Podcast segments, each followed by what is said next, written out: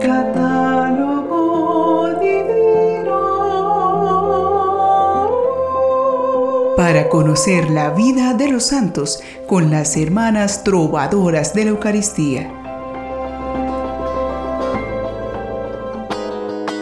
Les damos la bienvenida y nos alegramos por compartir entre nosotros este caminar con los santos hacia la presencia de Dios. En este camino las pistas que nos dejan los santos son muy importantes. Nos recuerdan que es desde lo humano que construimos lo santo, dejando que Dios entre a cada parte de nosotros y nos vaya transformando. Así que no nos perdamos este catálogo divino que nos trae una historia maravillosa para animarnos a desear la santidad. Dejemos que nos inspiren los santos que en este día 25 de agosto nos alcanzan tantos bienes con su intercesión.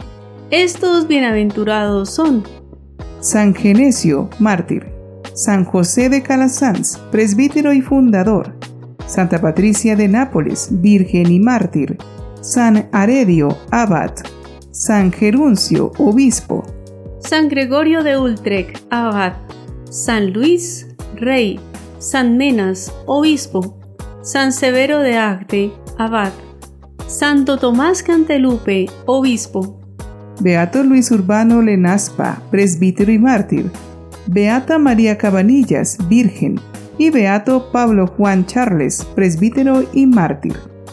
Tenemos la alegría de conocer en este día la primera beata argentina, también fundadora de una comunidad religiosa.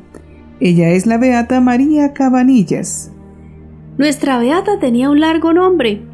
En su bautismo le pusieron el nombre de María del Tránsito Eugenia de los Dolores, al que más adelante le agregaría de Jesús sacramentado por su gran devoción. María nació el 15 de agosto de 1821 en San Roque, Córdoba, Argentina. Sus padres, Felipe Cabanillas y Francisca Antonia Sánchez, constituyeron una familia de 11 hijos bajo una educación cristiana, entre los cuales cuatro hijos, incluyendo a María del Tránsito, consagraron sus vidas a Dios. A los 12 años, su primera comunión la realizó en una capilla veredal. A los 15 años María se confirmó. Con este sacramento la luz del Espíritu Santo le dispuso a escuchar mejor la voz de Dios e inclinarse hacia la espiritualidad. Durante su juventud tuvo dos grandes compañeras, sus hermanas Josefa y Nicasia. Para los demás hermanos, por la diferencia de edad, ella era la madrecita. Era la tercera entre los hermanos. A pesar de siempre tener un intenso llamado a la vida seria y recogida, nunca pudo evadir los deberes que tenía por ser la joven dueña de la casa. Cosas como las galas, la música, la fama, nunca atrajeron su mirada. Más bien cuando cerraban sus ojos, veía en su alma la belleza del Señor Jesús que cautivaba su espíritu. Recibió su educación inicial en el hogar y procedió a completar sus estudios en Córdoba. Fue allí donde se preocupó por su hermano seminarista hasta su ordenación en el año 1853. Perdió a su padre a los 29 años, quien era su gran amigo, por lo que la herida que sintió fue muy profunda. En ese momento Jesús empezaba a prepararle una nueva senda. Esta pérdida hizo que su madre, sus hermanos y unas primas huérfanas se mudaran a la ciudad de Córdoba cerca de la iglesia de San Roque. Allí, María ayudó a su madre en tareas domésticas y cuidó a sus hermanos. También trabajó como catequista, ayudó a niños y visitó a los pobres y enfermos. La muerte de su madre el 13 de abril de 1858 la llevó a considerar su vocación religiosa se apresuró a su decisión de unirse a la Tercera Orden de San Francisco a la edad de 37 años. Ingresó en esa orden en 1859 y en esta ocasión realizó un voto de virginidad consagrada. Luego se sobrepuso de la muerte de su madre y de sus hermanos Eufemia, Isabel y Emiliano, que fallecieron en 1875. Entre los años 1871 y 1874, intentó dos veces ingresar a la vida religiosa, primero con las carmelitas y luego con las Hermanas de la Visitación en Uruguay, pero sus malas condiciones de salud no se lo permitieron. Entonces María decidió establecer un instituto que se enfocara en la educación y la asistencia pastoral dirigido a los pobres y huérfanos. Sus asociados franciscanos la alentaron en esto, mientras que el filántropo Agustín Garzón le ofrecía una casa para establecerse y también le prometió su ayuda y algunos contactos que podrían ser útiles para agilizar los asuntos y demostrar experiencia adicional. Obtuvo la aprobación para su proyecto el 8 de diciembre de 1878. Fundó su orden con las compañeras Teresa Fronteras y Brígida Moyano, mientras que el franciscano Quirico Poreca fue su director. Las tres hicieron la profesión de sus votos el 2 de febrero de 1879, mientras que la orden fue agregada a los franciscanos el 28 de enero de 1880 como Congregación de Hermanas Terciarias Misioneras Franciscanas. El lugar donde estaba lo denominaron Colegio de Santa Margarita de Cortona, en el que tenían como principales objetivos promover las obras de caridad y misericordia y dar educación gratuita a las hijas de los pobres y desamparados. La nueva congregación tuvo una gran extensión y un rápido crecimiento vocacional.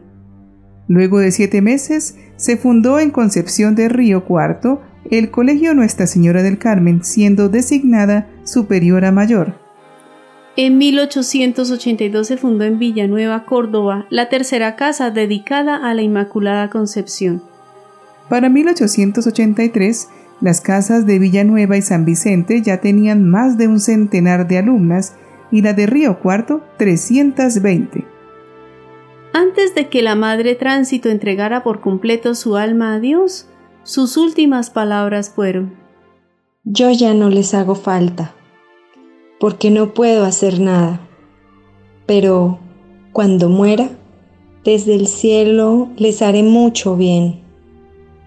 Así fue que el día 25 de agosto de 1885, luego de una crónica enfermedad, partió hacia la casa paterna la Madre Tránsito Cabanillas de Jesús Sacramentado, quien recibió los santos sacramentos con devoción y piedad.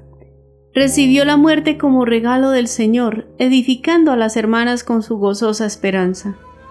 Fue sepultada en el terreno destinado a la iglesia de Santa Margarita de Cortona, en la ciudad de Córdoba fue beatificada por San Juan Pablo II en el año 2002. Así la describió este santo pontífice en el día de su beatificación. Sin espectaculares manifestaciones, esta beata recorrió el camino a la santidad captando en cada momento la cercanía de Jesús y su invitación a seguirle hasta las últimas consecuencias. Supo ser firme y a la vez paciente y comprensiva, abrazar la cruz en las dificultades y permanecer en humilde silencio, aun cuando sobre ella pesaban graves humillaciones y desprecios. Entre sus virtudes deben subrayarse sobre todo la prudencia, la paciencia, la fortaleza de ánimo para afrontar las múltiples pruebas de la vida. También su asidua actividad enseñando el catecismo y atendiendo a la infancia abandonada, su amor a la pureza y la confianza en la divina providencia, que le respondía con frecuencia con signos sorprendentes. Oremos al Señor pidiendo nos conceda amarlo sobre todas las cosas, por intercesión de esta santa. Oh Beatísima Trinidad, Padre, Hijo y Espíritu Santo, te damos gracias por el espíritu de caridad y humildad que otorgaste a la Beata María del tránsito de Jesús sacramentado. Oh buen Jesús, te rogamos que nos concedas ese mismo amor hacia ti y al prójimo, y por mediación de tu Madre, la Virgen María. Amén. Como fundadora, la Beata María supo infundir en sus hijas la generosidad, el espíritu de laboriosidad y abnegación ante las dificultades. Ella decía a sus religiosas, Esta vida está hecha para trabajar y la eterna para gozar. Escuchemos este decálogo de la santidad que en base a sus enseñanzas llegan hoy para nosotros. Primero, Habla mucho con el Señor en la oración. Segundo, Descubre que la mano de Dios está siempre contigo. tercero, Que el divino amor sea el móvil de nuestras acciones. cuarto, Vive lleno del Divino Espíritu. quinto, Encomienda todo a la Virgen. sexto, Busca la unidad que solo nace de un corazón humilde. séptimo, Ahora que tienes tiempo, obra el bien.